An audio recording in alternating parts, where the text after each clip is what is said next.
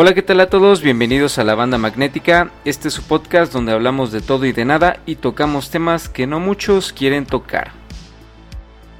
Este episodio vamos a concluir esta serie sobre la eugenesia.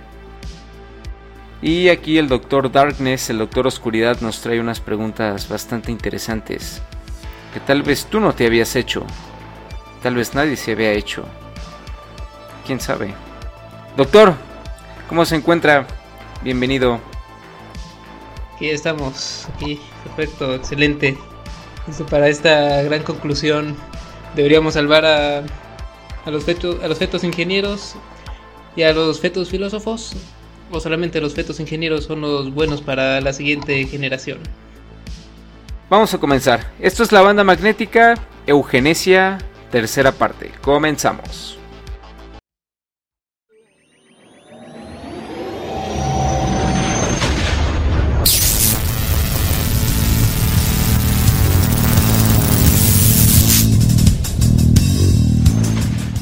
Somos la banda magnética.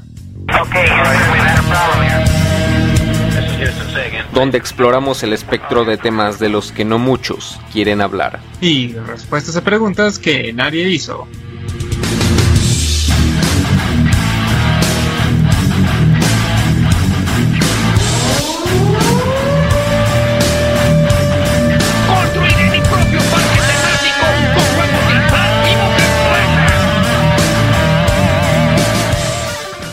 Importa de qué asunto se trate, siempre podemos reírnos al respecto.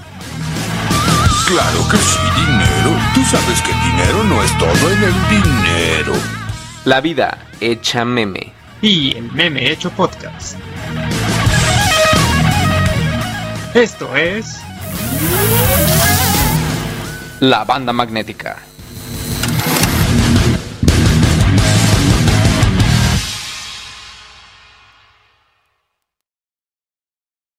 Y comenzamos ahora sí con esta última parte de, esta serie. Tenemos algunas últimas preguntas que estarán bastante intensas, así que pues veamos qué, qué, qué opinamos. Pues en base de lo que hemos visto, en base de lo que hemos investigado. Pues saben cómo no, también nos pueden dejar su, en comentarios sus opiniones de, de cada una de estas preguntas.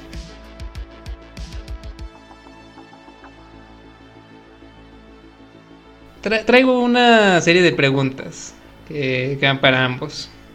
Entonces, la, la, primera de todas, y yo creo que es como una que engloba mucho todo este tema de la eugenesia. ¿Existe el ser humano ideal o ser humano perfecto? ¿Usted qué opina, eh, doctor Mago Azul?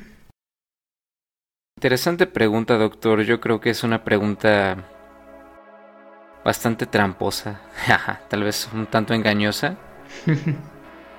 Principalmente porque yo considero que no existe como tal un humano ideal. Como tal, ciertas dolencias, ciertos problemas que enfrenta el cuerpo humano a lo largo de toda su vida. Mm, la fatiga, el dolor, el placer. Pues me parece que son factores muy humanos que en gran medida le dan sentido a nuestro existir. Entonces yo no creería que pudiéramos llegar a una especie de humano ideal, digamos que pudiera hacerlo todo o hacer cosas, muchas cosas sin cansarse o que no tuviera debilidades. No me parecería algo bueno para el desarrollo de las futuras generaciones. Lo que sí podríamos intentar acercarnos, intentar elaborar es un concepto o unos parámetros para determinar al humano sano, al humano saludable. Este modelo de humano saludable lo formaríamos a partir de conocimiento científico, no basándonos en la opinión o en la idea que pudiéramos tener en distintas partes del mundo o en distintas culturas acerca de lo que es un humano saludable, sino a partir meramente de la ciencia. Entonces, no, yo no creo que haya un humano ideal, pero sí podríamos llegar a un consenso sobre el humano saludable. muy, muy interesante lo que menciona esta parte de también basarnos en la ciencia para para este humano. Pues a lo mejor no, no ideal, pero sí pues uno saludable.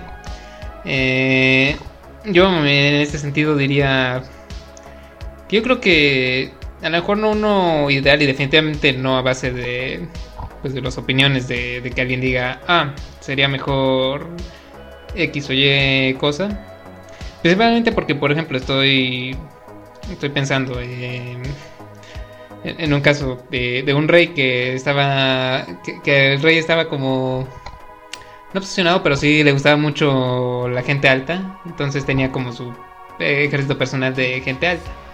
Y de hecho hoy en día eso es un, trato, un, un, fenotipo que pues creo que es bastante querido, ¿no? ser alto. El problema es que, por ejemplo, ahí él lo llevaba al extremo de, de que fuera gente que ya tal cual padeciera de gigantismo. Y pues realmente eso conlleva problemas.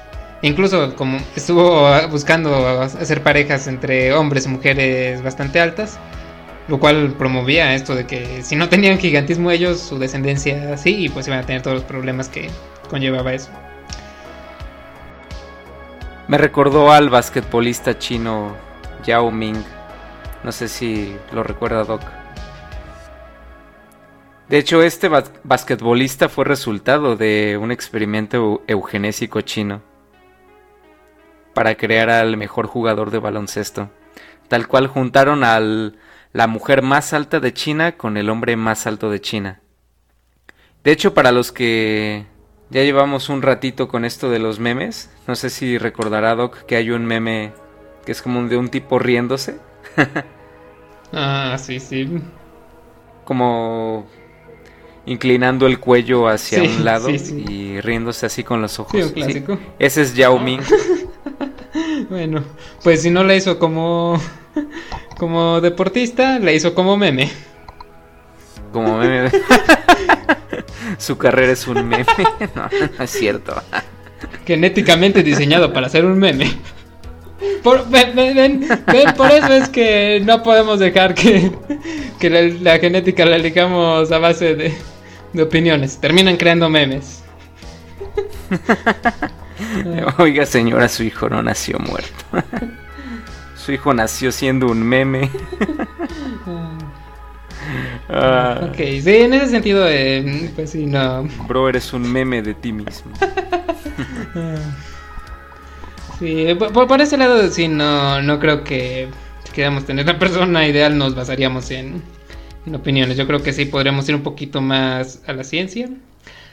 Aunque, eh, si bien yo pues creo que sí estaría un poquito más alineado a pensar de, pues sí puede haber como, a lo mejor un ideal. Mmm, no necesariamente diría que sea el ideal de cada persona, porque de hecho yo algo que valoraría bastante es la variación genética.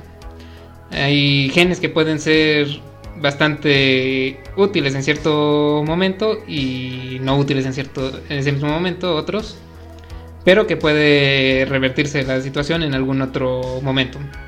Entonces como población, pues yo creo que puede ser valioso tener esta variedad de, de, genes y lo cual pues va a dar resultado de que, pues sí, puedes tener gente saludable, pero no necesariamente va a tener que ser como una copia idéntica de, de tu ideal que tendrías, sino más bien este ideal podrá ser todo un rango. Eh, de hecho, recientemente y también eh, ahí spoilándoles un capítulo que vamos a tener más, más adelante bueno, una serie de capítulos que tendremos eh, eventualmente, pues podremos hablar de que parte del aumento de peso o la facilidad de ganar peso tiene que ver con la genética. Entonces, eh, en este momento creo que esa sería una genética que no sería exactamente la más deseable. Por, por un lado, por la gran cantidad de comidas que, que promueven el aumento de peso. Y por otro lado, por la parte estética, que bueno, eso ya es más cuestionable, que de nuevo vendría como con, con el caso anterior.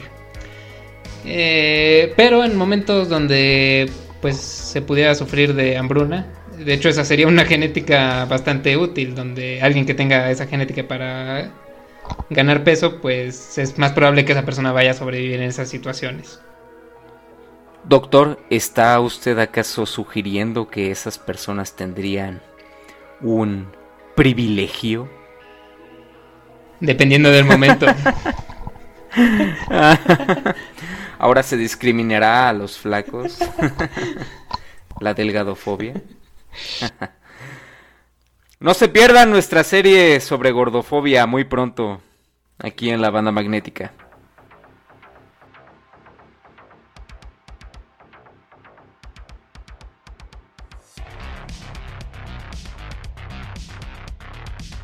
Segunda pregunta del día.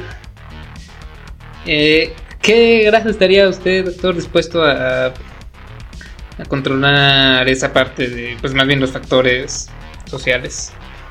Eh, bueno, pues creo que esto lo podremos englobar con una pregunta que suele ser de corte fascista, dicen. Y bueno, nos podría llevar más, reflexiones. Eh, entonces, la pregunta sería, eh, ¿los pobres deberían tener hijos? Esa de nuevo me parece una pregunta un tanto engañosa. Yo considero que nadie tiene el deber de tener hijos o el deber de no tener hijos. En el contexto social de libertad de expresión y de elección en el que vivimos, por cierto, pues nadie está obligado a, a tener hijos o a no tenerlos. Excepto las vacas. bueno, si alguien que nos escuche es una vaca, por favor no opine. Igual nos la comeremos en una hamburguesa. Y si son veganos, alguien más lo hará. Si no eres una si no eres una vaca y vives en México y estás siendo obligado a tener hijos, bueno, probablemente esto sea ilegal. Así que no, doctor, yo no considero que los pobres tengan el deber o el deber de no tener hijos. Simplemente me parece que estaríamos regresando de alguna manera a lo que hemos venido hablando sobre que la pobreza se heredaba de alguna forma como querían hacernos creer los eugenesistas de Inglaterra o de Estados Unidos. La verdad si queremos resolver la pobreza tendríamos que enfocarnos más en otros factores más que en tratar de convencer o de prohibir tajantemente que las personas de bajos recursos no se reproduzcan. Finalmente, pues también hay, hay niveles de pobreza. Y aquí en Latinoamérica en México, no hay que ir más allá, podemos ver estratos marcados de pobreza, donde ciertamente los estratos más bajos llegan a vivir en condiciones deplorables, casi subhumanas. Pero curiosamente mucha gente en México sigue viviendo con la ilusión de ser clase media. Probablemente si sales a la calle y haces una encuesta así en caliente, muchas personas te digan que se consideran que viven en la clase media, que son de clase media. Cuando en realidad esto podría no ser así. o sea, en sí podríamos estar entrevistando a gente pobre. no es algo peyorativo, simplemente sería así. Podríamos ser nosotros los pobres. Exacto, nosotros los pobres, nosotros los magnéticos. Inauguramos en la banda magnética esta sección llamada Chistes tan malos que dan miedo. Chistes tan malos que dan miedo.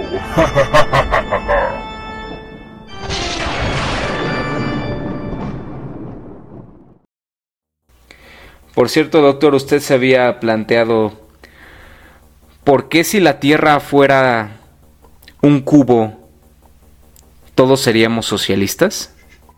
No. ¿Por qué será? Bueno, si la Tierra tuviera la forma de un cubo, todos seríamos socialistas porque todos seríamos cubanos. Chistes tan malos que dan miedo.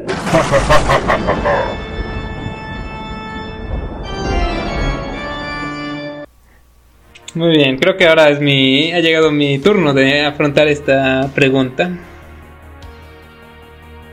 Bueno, eh, para empezar, eh, recuerdo un poco lo que les he venido diciendo. Yo no estaría a favor de la parte de la eugenesia que tiene que ver con alterar la genética. Eh, por todos los riesgos que puede conllevar, por la parte de la variación genética como algo que yo considero importante. Sin embargo, en la parte de esta parte más que tiene que ver con lo social, eh, incluso con hábitos, creo. Eh, ahí sí estaría un tanto a, favor, o bastante a favor. Eh, pero por ejemplo, esto de los pobres no deberían tener hijos. Yo creo que. Yo creo que estoy a favor de eso. Los pobres no deberían tener hijos. Y no son los únicos que no deberían tener hijos. yo creo que también la gente que no tenga la madurez para tener un hijo, eh, tampoco debería tener hijos. Y lo mismo para alguien que, digamos, que tiene la madurez, tiene el dinero para, para cuidar de un hijo, pero no tiene el tiempo. Eh, de nuevo, creo que ahí no, no deberían tener hijos. Yo creo que, que es una gran responsabilidad tener hijos. Y en ese sentido, pues sí se tiene que cubrir una serie de de situaciones y una serie de características. Pueden entre obviamente, pues el dinero. Desafortunadamente, pues tener un, hijo o varios hijos, pues requiere cierta inversión para que puedan tener una buena calidad de vida.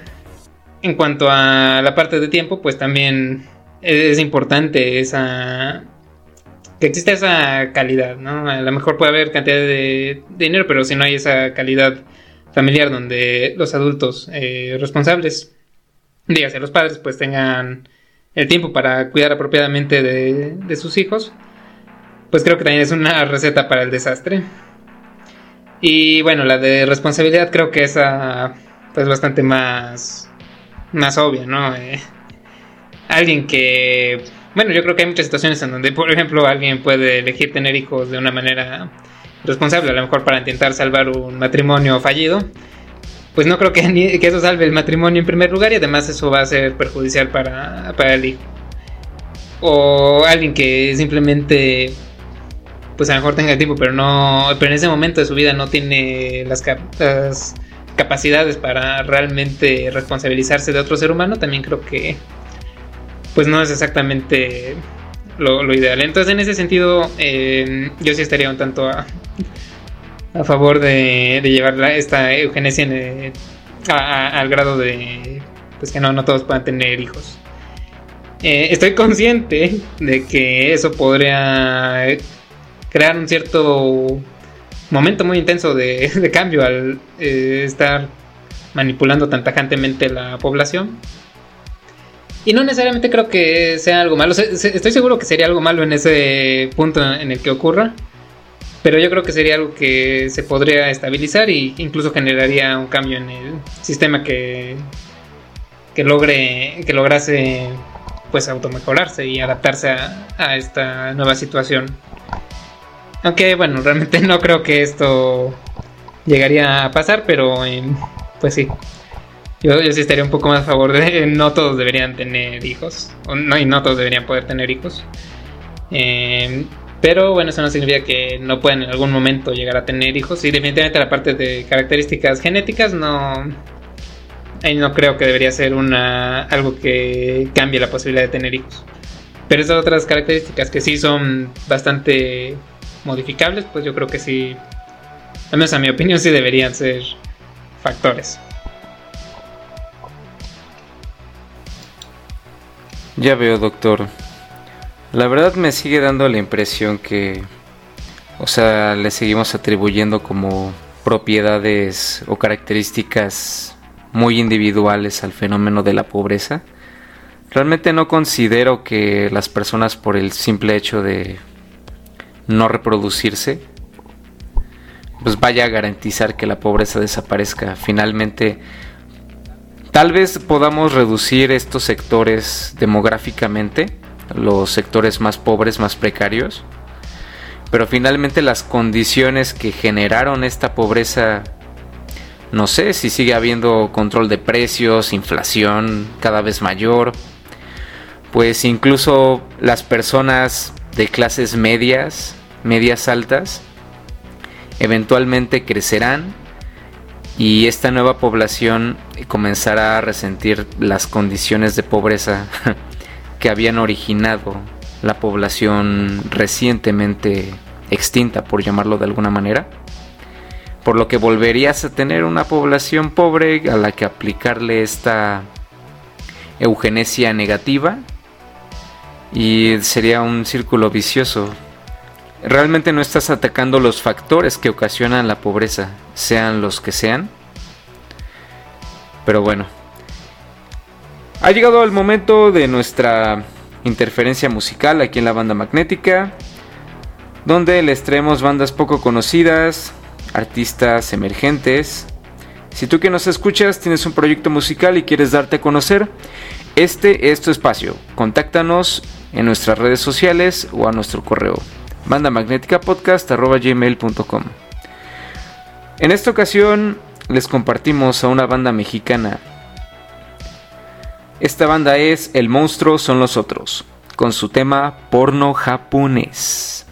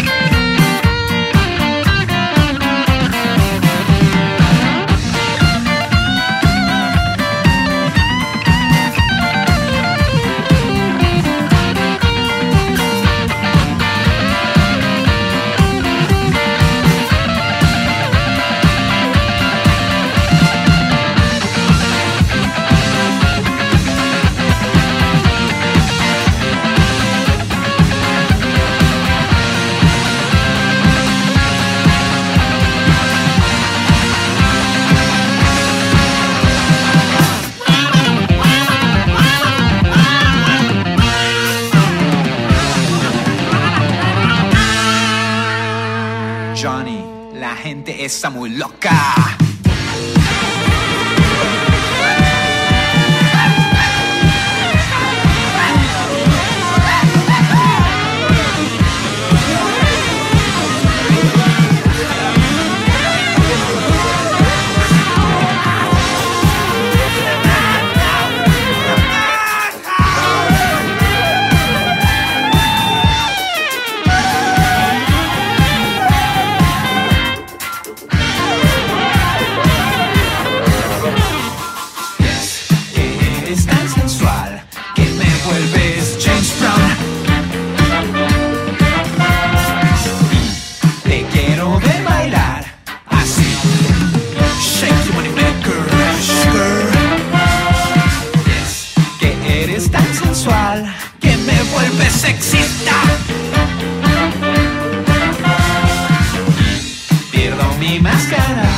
Social. Te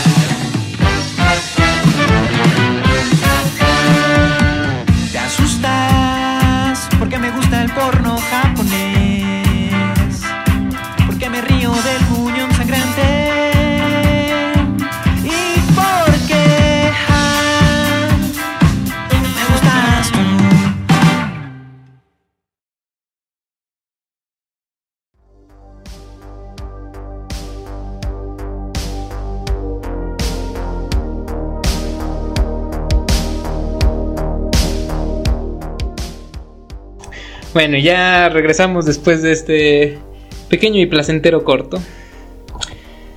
Em, bueno, retomando un poco eso último que venimos hablando. Yo, yo únicamente contraargumentaría que de hecho sí estaría esperando que haya un que haya un gran impacto lo suficiente para que haya un cambio a nivel sistema. Em, bueno, yo soy un poco más partidario de soy un poco más partidario de esto de una población más pequeña. Eh, hashtag Thanos tenía razón. Pero bueno, realmente esa es mi, mi, opinión, esa es mi postura en base a lo que yo creo. Eh, la verdad tampoco es que sepa qué es lo que realmente pasaría en ese pequeño cambio. Y pues sí, definitivamente muchos de las cosas, específicamente hablando de pobreza, pues se tienen que... Son cambios eh, estructurales y cambios sociales, mucho más allá de, del individuo. Eh, que yo en aquí yo más bien pensaría, a lo mejor lo que propongo ayudaría en algunos factores, principalmente en eso de disminuir la población. Hashtag no soy un supervillano de los cómics, o tal vez sí.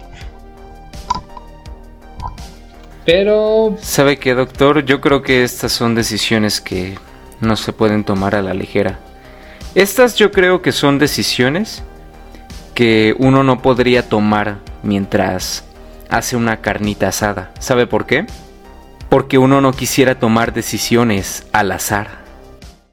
Chistes tan malos que dan miedo.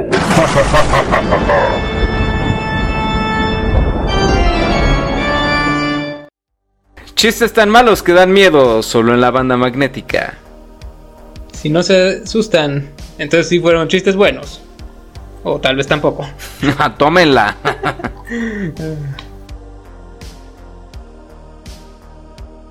pues ya llegando a un tema un poco más ligero, eh, ya teniendo esto pues a lo mejor como, como la pregunta final de esta, de esta ocasión.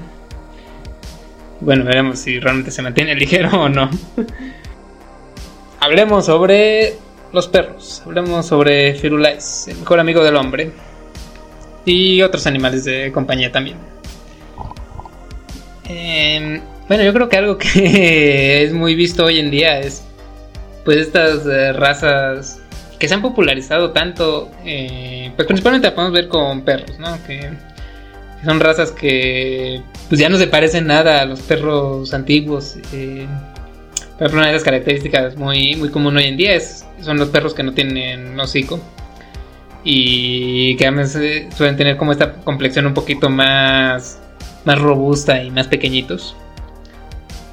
Em, pero bueno, una realidad es que no, no son exactamente tan saludables que digamos. No suelen tener eh, una serie de enfermedades o suelen ser muy propensos a desarrollar una serie de, de enfermedades. Pero aún así la gente los quiere. Bueno, acaba todo esto. Eh, pues realmente ahí es un ejemplo de, de eugenesia. en donde hemos generado estos perros, y pues a base de, de lo que nosotros, o más bien la gente que le gustan los perros, opina que, que es atractivo en un perro. Eh, ¿usted qué, qué opina al respecto? Eh, ¿Usted cree que estoy siendo demasiado exagerado al comparar esto con eugenesia que podría pasar en seres humanos? ¿Usted cree que es una crueldad? ¿Qué opina? Doctor, por cierto, ¿sabía que los pugs fueron prohibidos en Holanda? si tú que nos escuchas eres un pug y planeabas viajar a Holanda, lamento decirte que no podrás hacerlo. Discriminación contra Tendrás que dejar que tu mascota humano vaya por su cuenta. Lo lamentamos. Pues doctor, la verdad aquí me parece que esta búsqueda o esta selección artificial hecha por el hombre pues nos ha llevado a a precisamente lo contrario, a una disgenesia de la raza, principalmente por cuestiones mm, totalmente al margen de la ciencia o del rigor, mm, básicamente guiadas por la estética o incluso, no sé, No sé realmente cómo se hayan dado en específico esta esta cruza de razas para llegar a a tener estos ejemplares tan extraños. Bueno, sí, hay que decirlo, eh, extraños. Por ejemplo, como vendría siendo un perro Pug. Que de hecho no sé en qué idioma, pero Pug significa puño. Esto en referencia a que pues su cara parece como si fuera un puño. Sí. Aunque ciertamente esta raza sufre muchísimo y de manera inevitable durante toda su vida. No sé, me parece que incluso tienen dificultad para respirar de manera de manera natural. Eso es lo peor de todo, que es de manera natural, es decir, no tiene que haber ningún factor externo, ninguna enfermedad, ningún estrés de su entorno más cercano, del medio ambiente. Simplemente de forma natural van a tener problemas para respirar. Sí, exacto. Además, eh, son como muy, muy propensos a desarrollar varias varios problemas que no sueles encontrar a lo mejor en otras razas menos, pues, menos modificadas a ese punto. Sí recuerdo por ahí un documental que, vi que una veterinaria pues comentaba que pues prácticamente hacerles una cirugía nasal a esos perros pues ayudaría a prácticamente todos esos perros a respirar mejor. Porque naturalmente no, no respiran tan bien. Eh, y también eh, esto ya viniendo de una anécdota de un conocido. eh, me comentaba que, bueno, él, tiene uno de estos perros. No me acuerdo la raza en específico, pero sí es una de estas razas bastante modificadas. Y pues me, me comentaba que tiene que llevarlo un veterinario especialista en esa en ese tipo de razas, en esa raza, porque lo que es normal, bueno, entre comillas, lo que sueles encontrar más bien en esta en estos perros, eh, posiblemente sería algo alarmante en otros perros. Yo, yo sí siento que, que es un tanto de los riesgos de o bueno, que es un, un tanto una advertencia de los riesgos de llevar la eugenesia tan descontroladamente, ah, tan dejando, pues así que cada quien elija qué, qué hacer eh, y que no haya una regulación más, más rigurosa. Eh, sí creo que hay casos en donde pues, puede ser bueno hacer algunas modificaciones genéticas, pero en general eso iría a lo mejor más como a enfermedades muy muy graves. Y ya para este tipo de cosas más estéticas, como que yo pensaría que pues este es el, este sería el riesgo. Y bueno, realmente aquí hablamos sobre los perros, pero también lo mismo se puede decir de otras de otras razas de, de animales que otras cruzas de animales que se han hecho que pues sí resultan bastante exóticas en su apariencia. Pero bueno, pues realmente ya en este punto pues nada me quedaría decir ¿y qué opinan ustedes audiencia? ¿El futuro de la eugenesia es hacer pugs humanos? ¿O realmente llegaremos a honrar, hacer que se enorgullezca el Führer? Eh, No, no enorgullezcan al Führer. No lo hagan.